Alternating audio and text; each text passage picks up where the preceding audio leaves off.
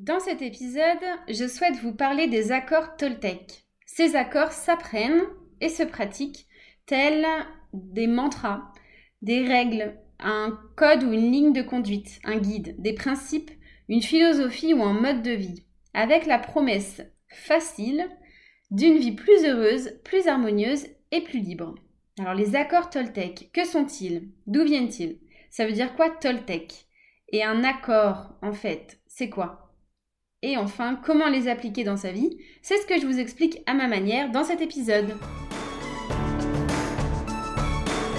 Bonjour, je m'appelle Maggie et à travers Cancun et ce podcast, je souhaite vous transmettre tout ce que j'ai appris, vécu et compris sur la communication et les relations. Deux éléments que j'ai à cœur de voir exister de manière positive dans notre monde. Mon activité consiste à vous informer, vous former et vous accompagner à votre épanouissement relationnel pour des relations de qualité avec vous-même et avec les autres.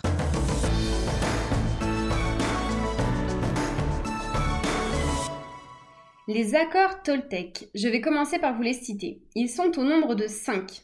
5 mantras. Et ont été révélés en deux temps par Don Miguel Ruiz, d'abord dans son premier livre Les quatre accords Toltec en 1997, puis il a sorti avec son fils Don José Ruiz un second livre intitulé Le cinquième accord Toltec en 2010, dans lequel il reprend les quatre premiers.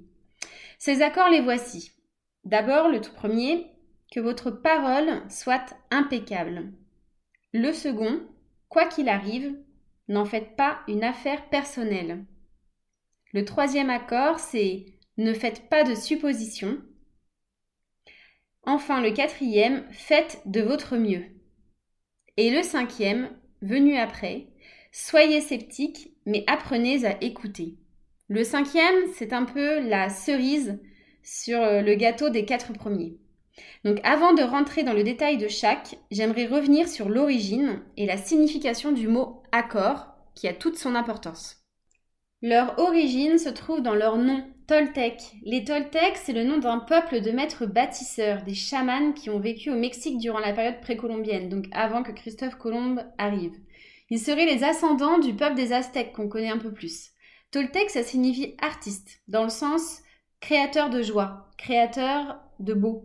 Ces Toltecs étaient des sages, des penseurs. Ils vivaient d'une certaine manière et avec une philosophie de vie harmonieuse. Et Don Miguel Ruiz, mexicain, probablement descendant des Toltecs, a décidé de perpétuer leurs enseignements, et plus encore donc de les mettre en lumière et de les partager au plus grand nombre, d'où la publication des ouvrages cités et sur lesquels repose le contenu de cet épisode. Ensuite, ce qu'on appelle un accord, donc les accords Toltec. Un accord, c'est une croyance avec laquelle nous sommes d'accord. Nous sommes OK de vivre avec. Chacun de nous possède des milliers, voire des millions d'accords, fondés durant ce que l'auteur appelle notre période de domestication, autrement dit, c'est notre, notre enfance, notre période d'éducation. Ce sont toutes les valeurs, les croyances, les lois, les règles qu'on nous a inculquées, de gré ou de force, mais qu'on a fini par accepter, avec lesquelles on a fini par être d'accord. Et ces accords peuvent être différents d'une culture à l'autre. Donc nos propres accords dépendent de la culture dans laquelle on a grandi. À commencer par exemple par le langage. On nous a appris, et on a été d'accord avec ça, pour dire que cette chose-là s'appellera une table. Ou cette personne, tu l'appelleras maman. Cette chose s'appellera saucisson. C'est comme ça. Et on l'a fait avec tout. On s'est créé un langage, un code de communication avec lequel on a donné notre accord. Mais c'est aussi valable pour le comportement de se tenir comme ça et pas comme ça, de poser les coudes sur la table, de se tenir droit, de ne pas faire ça, de respecter la loi, de se conduire ainsi, etc., etc. Et on nous a appris à faire comme ça parce que c'est signe de respect ou parce que c'est mal poli, c'est irrespectueux, etc. Comme par exemple cracher par terre, ou alors ne pas montrer ses cheveux, ne pas montrer ses genoux, ou bien ne pas montrer ses seins, en fonction donc de notre culture, ces accords sont différents et on a été OK avec le principe de les faire respecter parce que c'était poli, parce que c'était respectueux, ou bien avec le fait de ne pas le faire parce que c'était mal poli, parce que c'était irrespectueux. Et ça, c'est ni bien ni mal, c'est-à-dire que ces accords existent et certains même, on en a besoin. Par exemple, je parlais du langage, code de communication, clairement, ça facilite la vie. on a besoin d'autres accords aussi pour régir notre vie en communauté. Exemple, au feu rouge, on s'arrête. bah heureusement qu'on est tous d'accord pour se dire qu'au feu rouge, on s'arrête. Mais c'est un accord, on est OK avec ça et on le respecte. Sinon, ce serait un bazar mais monstrueux. Donc il y a des accords dont on a besoin. Mais la plupart des autres accords, notamment ceux qui dépendent d'une culture, quand on se rend compte que ce ne sont pas des accords qui sont universels, eh bien ils constituent des limites que j'ai définies au nombre de trois. La première limite, c'est que ces, euh, accords, ces croyances sont à l'origine des jugements, des jugements de soi et des autres en fonction de ces croyances. Parce que si on respecte cet accord, eh bien on se dit qu'on est dans le vrai, on est dans le bon, on est bien, on est quelqu'un bien parce qu'on respecte ces accords. Et puis tous ceux qui ne respectent pas ces accords, on va se dire qu'ils sont dans le faux, ce sont des mauvaises personnes. Donc là, on va se juger et on va juger les autres par rapport à ces accords, par rapport à ces croyances. C'est là qu'on commence à se forger notre capacité à juger. La seconde limite, c'est qu'on nous a habitués, selon si on respecte ou si on ne respecte pas, si on enfreint ces accords, à être soit récompensé, soit puni. Et dès lors, nous faisons, depuis tout petit, nous faisons les choses pour être récompensés, pour être reconnus, pour être félicités, ou bien nous ne faisons pas certaines choses par peur d'être punis, rejetés ou désappréciés. Nous avons perdu toute notion de sens, d'intérêt personnel ou d'intérêt collectif. Exemple, un enfant à qui on apprend à dire merci. Pourquoi on lui dit, on lui inculque le merci? Eh bien en fait, on va pas du tout lui parler de gratitude.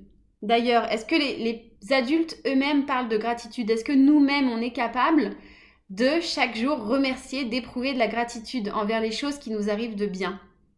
Un enfant, on va simplement lui apprendre que quand on te donne quelque chose, tu dis merci. Point.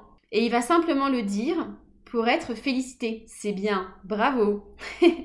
et surtout, il va le dire pour ne pas être puni s'il ne le dit pas. On lui apprend pas du tout pourquoi il faut dire merci. Donc on fait les choses en perdant toute notion de sens et d'intérêt personnel ou collectif. On nous habitue dès tout petit à respecter les choses pour être récompensé ou à les respecter pour ne pas être puni. Et la troisième, c'est qu'on a perdu euh, qui on est réellement, qui je suis, ce que je ressens, ce que je crois, ce que je peux faire, ce que je dois faire. Tout est conditionné par ces accords. Nous avons donné notre accord et fini par accepter toutes ces règles sans condition, et toujours pour satisfaire les autres, pour vivre en fonction des autres. Nous avons confiance en nos croyances, en ces croyances, ces accords, persuadés que, puisque c'est ce qu'on attend de nous, c'est ce qu'on doit faire. On ne se pose pas de questions. Et ces accords nous condamnent donc à souffrir. Parce que, en acceptant ces accords, un écart se crée entre la personne qu'on doit être, celle qu'on nous demande d'être, et celle qu'on est réellement. On est condamné à souffrir et à ne plus être nous-mêmes, à porter des masques et à respecter les conventions. Exemple, si petit, je grandis avec euh, cette, croyance qu'on m'a inculquée que l'objectif dans la vie c'est de gagner le plus d'argent possible, eh bien je vais choisir un métier qui me fera gagner le plus d'argent possible. Je ne me pose pas de questions de ce que j'ai vraiment envie de faire, je sais juste que le but dans la vie c'est de gagner le plus d'argent possible. C'est parce que c'est ce qu'on m'a dit, c'est ce que je crois que je dois faire. Et donc je vais grandir en respectant cet accord, sans me poser de questions, et avec la peur de ne pas pouvoir le respecter, surtout la peur de ne plus avoir envie de le respecter. Parce que que se passe-t-il le jour où l'avocat se rend compte, mais non, mais en fait, mais moi j'ai pas du tout envie de gagner le plus d'argent possible dans ma vie. Mais c'est pas ça l'objectif à moi de ma vie. Donc je remets tout en question. Parce que si on ne le fait pas, c'est comme ça qu'on devient victime, qu'on devient bourreau et qu'on devient même juge avec la peur de ne plus être soi, de ne plus être. Voilà comment on finit par être malheureux, sans vraiment savoir pourquoi, mais parce qu'on vit d'après un référentiel qui n'est pas le nôtre. Et là, je fais le parallèle à la notion de référentiel que j'évoque dans le premier épisode du podcast, où il est essentiel de se créer le sien, son propre référentiel, et pas celui qu'on nous a construit. L'auteur et les Toltecs, donc à travers ce livre, nous offrent l'opportunité de mettre fin à ce conditionnement en commençant par adopter de nouvelles croyances, en donnant notre accord à d'autres règles, les fameux accords Toltecs. Et c'est ainsi que le sous-titre du livre prend tout son sens, le premier, les quatre accords Toltec. Il y a un sous-titre donc sur la page de couverture qui est La voie de la liberté personnelle. L'objectif, et ce livre veut nous y aider, c'est de redevenir nous-mêmes libres et heureux. Sur les cinq accords, certains sont liés à notre communication, certains à nos relations, et donc vous l'aurez compris avec ce que je viens de vous dire, ils sont tous liés à la relation que nous avons avec nous-mêmes. Pour chacun des accords, je vais vous le présenter, vous l'expliquer et vous proposer une manière de le mettre en pratique. Alors le premier accord, le premier accord Toltec, c'est que votre parole soit impeccable. C'est le premier et c'est aussi le plus important des accords. Et d'ailleurs, je vais y consacrer les dix prochaines minutes de ce podcast, car c'est aussi le plus difficile à mettre en œuvre et à respecter. C'est pour ça que c'est le plus important. Il faut d'abord avoir conscience d'une chose, c'est le pouvoir des mots, la puissance, l'importance, le pouvoir de notre parole. La parole transforme une pensée en réalité. On l'entend, on peut l'enregistrer, on peut la transmettre, elle devient réelle. Tant qu'elle est dans notre tête, tant qu'on ne l'a pas exprimée, elle fait partie du domaine de l'irréel. À partir du moment où on l'a exprimée, c'est grâce à cette parole que notre pensée est devenue réelle. Donc notre parole, les mots, transforment les pensées en réalité. Elles passent de l'intérieur de nous à l'extérieur. On projette avec notre parole un morceau de notre intérieur à l'extérieur. Cette parole qui traduit une pensée ne vient pas de l'extérieur. Est-ce que c'est OK? J'espère que oui, et gardez-le bien en tête parce que je reparlerai pour le second accord. Donc cette parole que vous avez créée, vous avez créé ça, ça vient de vous, ça vient de nous. Et d'ailleurs, c'est la définition de créer. Créer, c'est transformer une idée en réalité. On en parle dans l'art, dans la cuisine, dans toutes sortes de choses. À partir du moment où on crée, c'est parce qu'on a transformé une idée, on a transformé quelque chose de l'intérieur de nous en réalité. Et de la même manière que la parole a ce pouvoir de créer quelque chose, eh ben, elle a aussi le pouvoir de détruire. La parole crée, la parole détruit. Et c'est aussi bien que mal. Créer peut faire du bien comme du mal et détruire peut faire du bien comme du mal. Je vous donne un exemple. Euh, par exemple, il y a certaines pensées négatives qui ont besoin d'être formulées pour être détruites. C'est à partir du moment où on va transformer ces pensées en, paroles qu'on va euh, les créer, qu'on va les faire devenir réalité, qu'elles vont pouvoir être détruites. Je ferme cet exemple. Euh, ce que je viens de vous dire là, c'est qu'on crée donc une, une, réalité qui va de l'intérieur vers l'extérieur, mais c'est également vrai dans le sens contraire, c'est-à-dire que ce que vous allez dire, cette parole, va agir aussi de l'extérieur vers l'intérieur, de vous-même ou de quelqu'un d'autre. Vos pensées, une fois formulées, vont avoir un impact, positif ou négatif. Vous êtes capable, les mots ont ce pouvoir de créer ou de détruire certaines choses, des croyances, des idées, des valeurs. J'ai envie d'illustrer euh, cette explication avec un extrait de film est bien connu. Euh, je vous l'intègre ici. C'est euh, le film Les Petits Mouchoirs de Guillaume Canet. Je vais pas vous raconter le film, mais il y a un extrait dedans où les amis se livrent à une expérimentation sur deux bocaux de riz. Avec l'un, avec l'un des deux bocaux, chaque jour ils vont le complimenter, ils vont lui dire de jolies choses, agréables, gentilles. Et avec l'autre bocal, ils vont l'insulter. Ils vont être agressifs, utiliser des mots méchants, et donc, résultat de l'expérience, vous l'aurez compris, et bah dans le premier bocal, le riz va germer, va s'épanouir. Et dans le second bocal, le riz va pourrir. Idem pour un enfant à qui on va dire quand il est petit, tu es beau, tu es intelligent, tu vas réussir dans la vie, tu, tu vas faire de grandes choses. Même chose pour un autre enfant à qui on va dire mais t'es vraiment doué à rien, ou tu chantes vraiment mal, ou tais-toi, ou t'es insupportable. Mais en fait, peu importe que ce soit vrai ou non, si la personne le croit, et on le sait, un enfant croit les adultes, pour un enfant, l'adulte détient la vérité, il a l'expérience, il a la sagesse. Je crois tout ce qu'il dit parce qu'il me demande de croire ce qu'il dit. Et à partir du moment où il va transformer une opinion, un point de vue, une pensée en une parole, ça va devenir une réalité. Et ça va devenir ma réalité aussi. Je vais être d'accord avec ça et je vais me former ainsi une nouvelle croyance, un nouvel accord. Donc, D'abord, avoir bien conscience du pouvoir des mots. Si on en revient à l'accord, donc que votre parole soit impeccable, impeccable, ça vient du préfixe un, iem, ça veut dire sans, et peccatus, ça veut dire péché. Donc ça signifie donc impeccable sans péché. Un péché, c'est une chose qu'on fait contre soi-même. On se cause du tort. Je ne vais pas vous parler ici des sept péchés capitaux, j'y reviendrai. J'aime beaucoup aussi. Mais ça signifie donc, quand on dit que votre parole soit impeccable, c'est qu'on vous demande que votre parole ne vous cause pas de tort. Cet accord nous invite à ne pas nous faire du mal avec les mots, à ne pas se juger, ne pas se critiquer. Et également de ce fait de ne pas médire, ne pas critiquer, ne pas culpabiliser, ne pas juger, ne pas exprimer de la colère, de la haine, de la jalousie, ne pas ressortir toutes ces émotions négatives envers soi ni envers les autres.